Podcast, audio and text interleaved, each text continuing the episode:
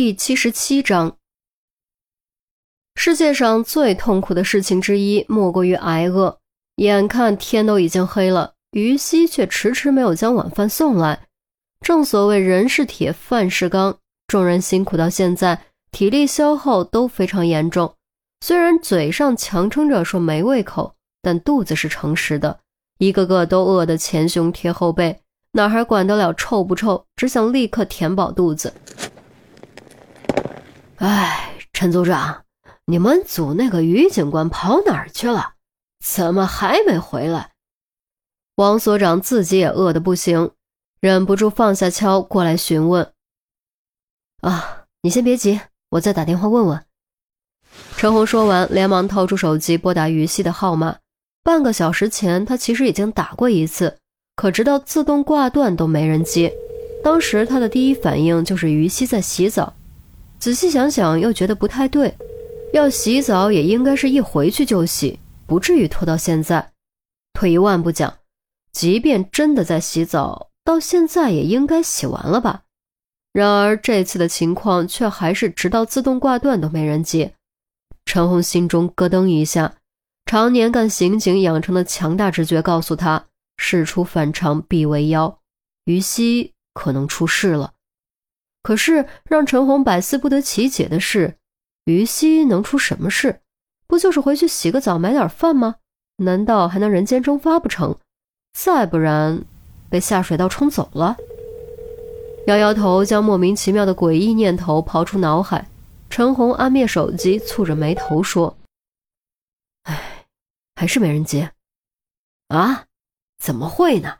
难不成手机掉了？”王所长没有也没敢往不好的方面想。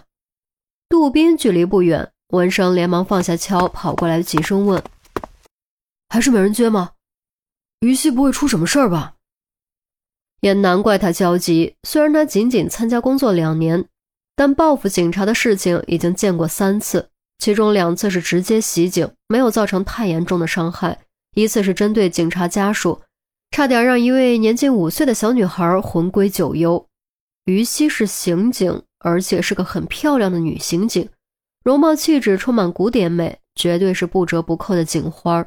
如果她遭到歹徒报复，不敢再往下想。杜宾连忙勒住思维的缰绳，猛地打了个寒战。别胡说八道，我给队里打个电话问问，看看有没有谁见到于西。陈红再次拨号，并按下免提。其实他也有和杜宾一样的担心，他这资历远比杜宾老得多，见过的恶性报复事件也更多，其中不乏人间悲剧。但他不敢说出来，也不敢往那方面想，因为他从大学开始就是著名的乌鸦嘴，说什么来什么。听着绵长而有节律的嘟嘟声，杜宾和王所长的心都已经到了嗓子眼儿，暗暗祈祷于西一定要在警队。即使露过面儿也是好的。很快，电话接通，韩淼的声音传了出来：“喂，陈姐，有什么事儿吗？你们什么时候回队里的？看到于西没有？”陈红急声问。韩淼的语气明显很疑惑：“嗯，我们大概一个小时前回来的，没有看到于西啊。怎么了？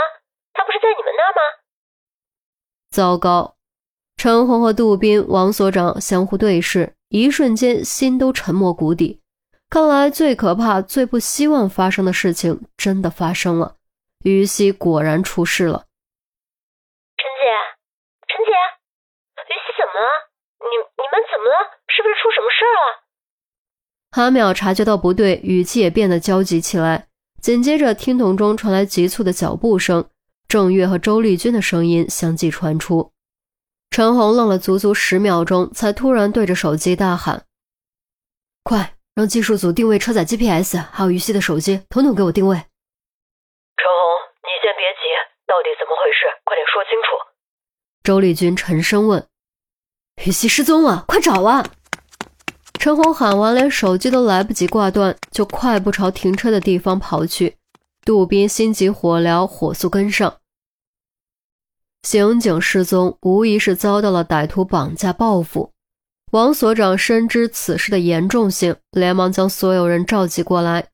大致将事情复述了一遍。众人听了都又惊又急，为于西的安危感到担忧。挖掘工作先暂停，小刘、小赵，你们俩辛苦一下，找个干净的地方搭帐篷过夜，轮班保护现场，不得让任何人靠近。晚饭和足够的水会尽快送过来。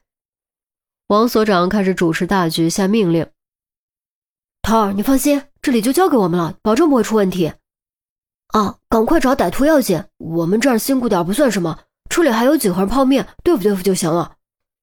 小刘和小赵领命。行，那就辛苦你们了。事情了了，给你们休假。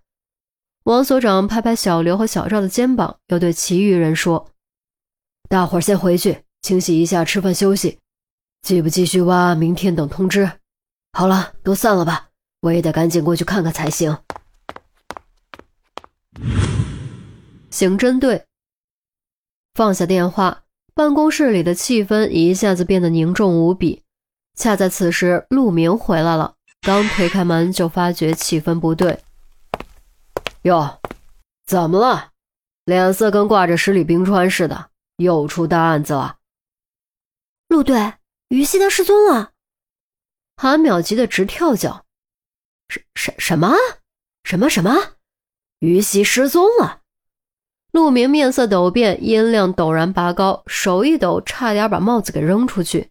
郑月急声道：“陈姐他们不是在垃圾场挖掘枯骨吗？于西去买饭，结果一去不回，打手机没人接，我们这边也没见到人，到现在已经失踪三个多小时了。失踪这两个字可别乱说，会不会遇到什么事情给绊住了，或者睡着了？也可能突然碰到老同学被拉走了。”陆明小心翼翼给出其他可能。身为刑侦队元老，没有谁比他更清楚警察失踪意味着什么。那意味着找到可能就是一具尸体，甚至可能是一部分尸体。郑月刚刚开口，就听周丽君郑重道：“不可能，于西不是那种不知轻重的人。如果有事绊住，他一定会打电话给陈红或者队里，不可能一点音讯都没有。”我说丽君。你别学着陈红一样乌鸦嘴，行不行？普通案子可以往坏的方面想，但这件事情一定要往好的方面想。无论如何，一定要把于西活着找回来。陆明砰的一拍桌子：“快，小韩，你去电子技术室定位车载 GPS 和手机 GPS。小郑，你和我立刻出发，沿路往垃圾场的方向赶。如果于西真的失踪，事发地点一定在这条路上。”周丽君说完，就火速冲了出去。郑月、韩淼连忙行动。陆明独自站在偌大的办公室中，右手悄然握紧成拳，骨关节咔咔作响，喃喃自语，声音悄然回荡：“唉，小鱼啊，小鱼，你可千万别出事，千万千万别出事。”